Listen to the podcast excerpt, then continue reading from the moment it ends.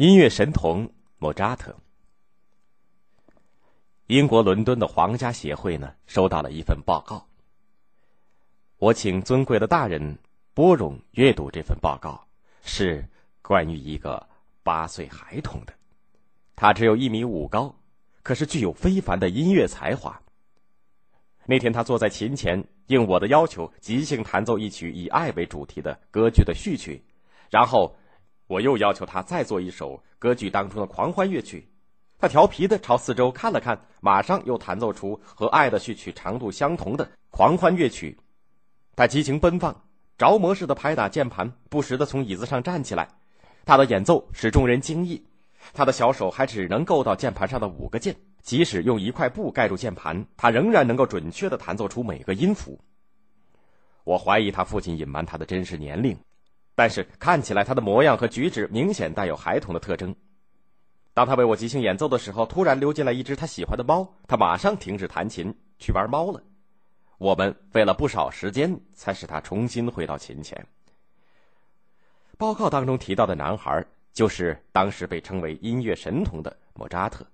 这份报告是英国的考古与博物学家、曾经出任法官、为人一贯严谨的巴林顿先生。出生于奥地利萨尔茨堡的莫扎特，从小就表现出超人的音乐天赋。一七六二年，担任宫廷乐师的父亲带着六岁的莫扎特和他的姐姐，在慕尼黑、维也纳、巴黎、伦敦、米兰、罗马等地旅行演奏。巴林顿由此从科学考察的角度向英国皇家协会报告这个天才儿童具有的非凡的音乐才华。几乎十年的连续旅行演奏，使莫扎特广泛的接触、了解法国、德国、奥地利、英国、意大利等欧洲各国音乐的状况。好学的他，广泛的吸收了各家之长。每次听众要求他即兴演奏，又逼得年幼体弱的莫扎特不得不把他的演奏、作曲的才能发挥到极致。往往只有他过度劳累、患病以后才能得到休息，同时也逼得他花功夫学习，熟练的掌握作曲的规律。他为此曾经说。没有人像我一样对作曲的研究下过如此的苦功。罗马的西斯廷教堂有一首圣咏曲，乐谱从来不外传。一天下午，西斯廷教堂举行宗教典礼，教堂的唱诗歌咏队齐声咏唱圣咏曲。有名十多岁的少年跟着一个中年绅士进入了教堂，那个少年全神贯注的聆听圣咏曲美妙庄严的旋律。却没有仰头看一眼西斯廷教堂穹顶那米开朗基罗所绘的世界名画。几天以后，唱诗圣咏队成员之一的克里斯托夫先生出席一次聚会，居然听到有人完整的弹奏圣咏曲，他不由得大为吃惊。他知道，谁要是私下把圣咏曲的曲谱外传，将遭到教会开除教籍的严厉惩罚。他询问以后得知，那个天才的少年在西斯廷教堂听完乐曲以后，回家居然就能完整的凭记忆写出全部的圣咏曲。也许记忆是没法惩罚的吧。这个天才少年莫扎特离开罗马的时候，不但没有被教堂追查，反而得到了教皇颁发的奖章。圣咏曲从此也流传开来。少年莫扎特成名以后，有一段时间出任奥地利皇帝约瑟夫的宫廷乐师。一七八四年的四月。著名的小提琴演奏家施格林纳萨奇夫人来到维也纳，她和莫扎特同台演出的那天晚上，音乐厅里坐满了衣冠楚楚的王公贵族，皇帝约瑟夫也在自己的包厢里安坐着。施格林纳萨奇夫人和莫扎特彬彬有礼的向观众们施礼，然后，施格林纳萨奇夫人翻开乐谱，心中却一阵埋怨，说。今天晚上他和莫扎特合奏，是莫扎特直到昨天才派人把他新作的乐谱送到的，两人根本就没有时间排练一遍。